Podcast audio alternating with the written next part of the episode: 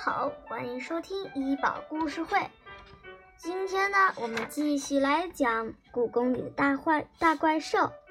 今天我们讲的故事叫做《动光宝石的秘密》。动光宝石到底是什么呢？也许就是李小雨捡到的那颗宝石耳环吧。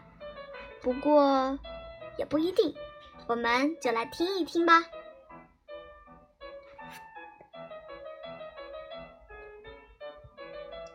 就这么一蹦一跳的走，结果它就蹦出来了，是那只宝石耳环。自从捡到它，我就用一根细细的红绳把它穿上，护身符一样的挂到了脖子上。我怕，如果把它放到抽屉里，不知道什么时候它就消失了。就是因为它，我可以听懂动物们与怪兽们的绘画。就是因为它，我碰到了越来越多不可思议的事情。我一定得保护好它。宝石越来越漂亮，宛如清澈的海水，闪闪发亮。什么地方的珠宝店会有这么美丽的宝石呢？把它轻轻地贴到胸前，好像就有什么魔力进入到我的身体。我正看得入迷，身后突然传来了一个低沉的声音，那可不是一般的东西。我回头一看，就在身后的树下，一匹黑色的大马正神气地站在那里。它比普通的马要大上两三倍，身上披的不是皮毛，而是黑色的鱼鳞，上面有海浪般的蓝色花纹。咦？这不是怪兽海马吗？故宫的大怪兽里，就属它最有学问了。谁都知道，它是故宫里那些宝贵瓷器和字画的守护神。也只有它，知道那些东西的故事。难道是你丢的？虽然这样问，我却把宝石耳环紧紧地攥到了手心里。海马摇摇头说。这可不是怪兽们能有的东西。我松了一口气，但仍然不放心地问：“那你知道这耳环是谁的吗？”这个呀，应该是属巫师的吧。海马一边说，一边慢悠悠地向御花园的方向走去。那上面的宝石可不是一般的宝石，那是动光宝石，在太阳光下。能发出七种颜色的光芒，人戴上它就能听懂所有动物、神仙、怪兽的话，而神仙和精灵被它七彩光芒照射到，就再也不能隐身了。这么厉害啊！我深吸了一口气。所以啊。这种宝石一直以来都被皇帝的巫师保管，巫师会用它与神灵对话，预知未来。无论哪里在哪里发现了这种宝石，当地人都必须立刻送到皇宫里。可是现在没有皇帝，也没有了巫师了呀，这只耳环到底是谁丢的呢？虽然心里好奇，我却没有问出口。对于现在的我来说，无论这只耳环是谁丢的，我都不愿意还回去。即便知道这样做不对，我也不愿意把它交给别人。我一边摆弄着宝石耳环，一边跟着海马走进御花园。你说，被它七彩光芒照射到的话？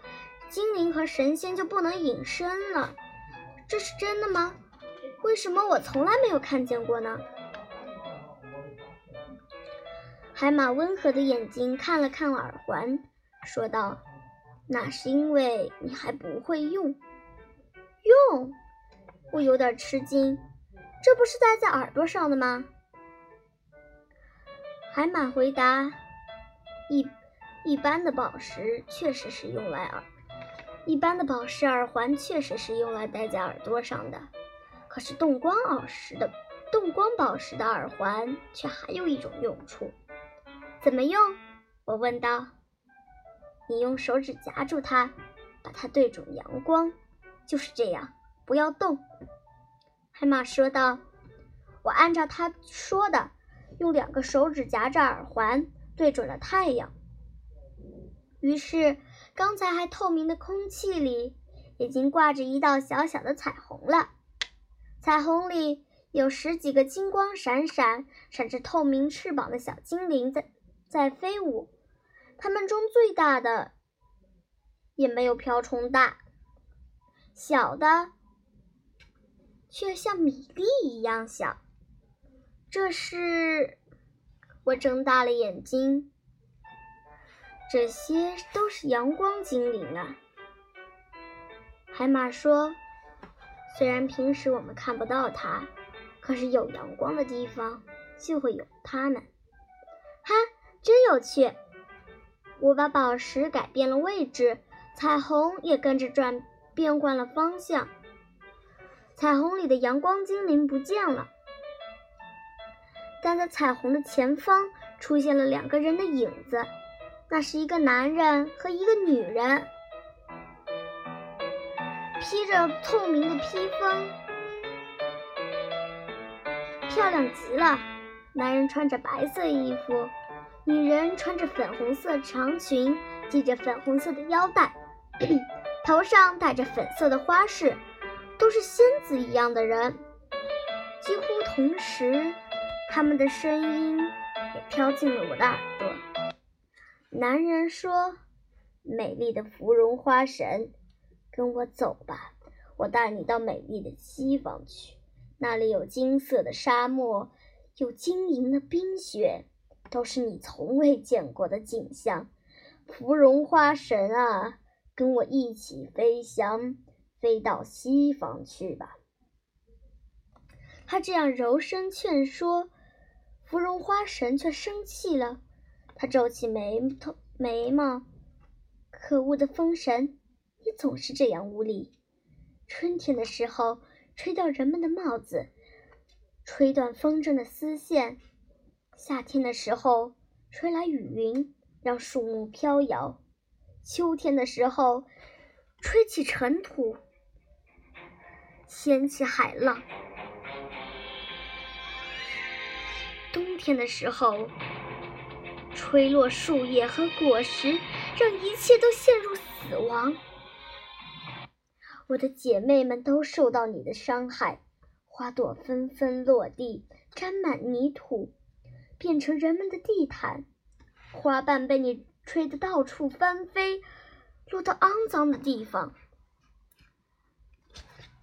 花草的嫩芽都被你毁坏。你最好早点离开，要不然我将与你决斗。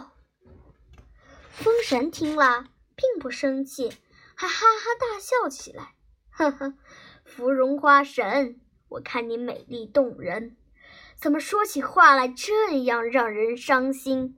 我让你香飘万里，让你在风中摇曳，你居然还要和我决斗！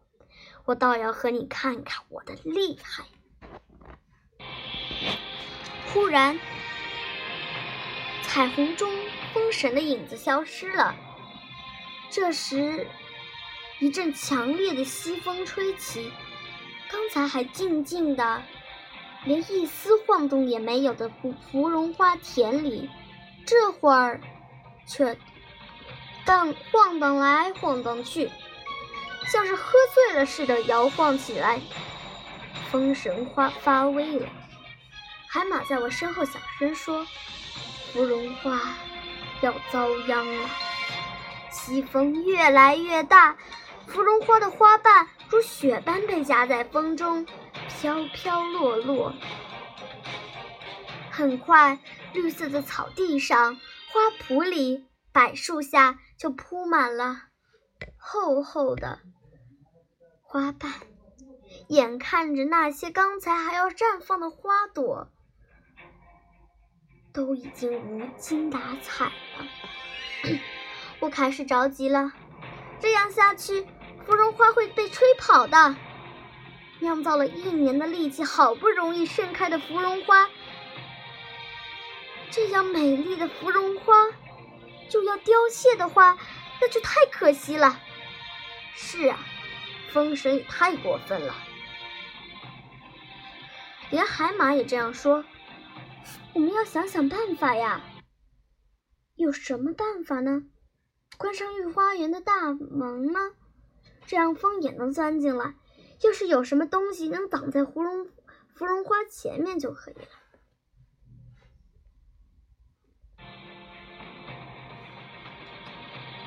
找什么东西来挡适合呢？我看看身边的海马，一下子就有了主意。让巨大的海马蹲在花圃前面，一定能帮着芙蓉芙蓉花挡风。海马，海马，你快站到这里！什么？蹲到这里帮芙蓉帮芙蓉花挡风啊！海马很快就明白了，他二话没说，巨大的身躯一下子横在花圃的前面。这样一来，无论西风刮得多么的大，多么呼呼作响，花圃里的芙蓉花都移动都能一动不动了。不知道西风又刮了多久。连松树的树枝都被折折断了，风才渐渐小了。看来风神也有吹累的时候啊！又过了一阵，连一丝微风都没有了。海马从刚才的花盆里、花圃里站起来，真是谢谢你们。一个甜甜的、还带着花香的声音突然在耳边响起。我转过身。看见美丽的芙蓉花神站在我们身后，她的样子比刚才娇悴了许多，头发蓬乱了，花饰也掉了，连鞋子都丢了一只。多亏你们的帮助，否则我今天就要被风神吹到冰冷的西部去了。如果他明天还来呢？我还是有点替他担心。花神摇摇头说。不会的，这阵西风已经刮到西部去了，明天起就要刮北风了。我这才收了松了一口气。这个你们请请收下吧。不知道什么时候，芙蓉花神的手里多了两顶粉红色的帽子，这是用芙蓉花瓣做的帽子，颜色是朝霞般的颜色，没有帽檐儿。样式也十分简单，但却发出好闻的香气。那是芙蓉花的香味儿啊！我戴上帽子，心情突然变了。芙蓉花的清香就像流淌出来的华尔兹舞曲，让我想愉快的想跳舞。你也戴上吧，真是一顶很棒的帽子呢。我把另一顶帽子递给海马，海马想了想。也把帽子戴到头上，戴上花帽子的海马，看上去简直就像马马戏团的马了。随后，我们告别的告别了花神，兴高采烈的回了回了家。只可惜，芙蓉花的帽子一个星期后就枯萎了。幸好，我的动光动光耳宝石耳环还挂在我的脖子上，紧紧贴在胸口，没有消失。好啦，这这个故事呢就讲讲完了。嗯，不知道大家喜不喜欢这个故事呢？啊，对了，今天录故事的呢，怡宝用的呀可是自己新买的平板。哦，对了，你们有没有自己新买的东西呀？可以在公众号里告诉我哦。我们下期再见。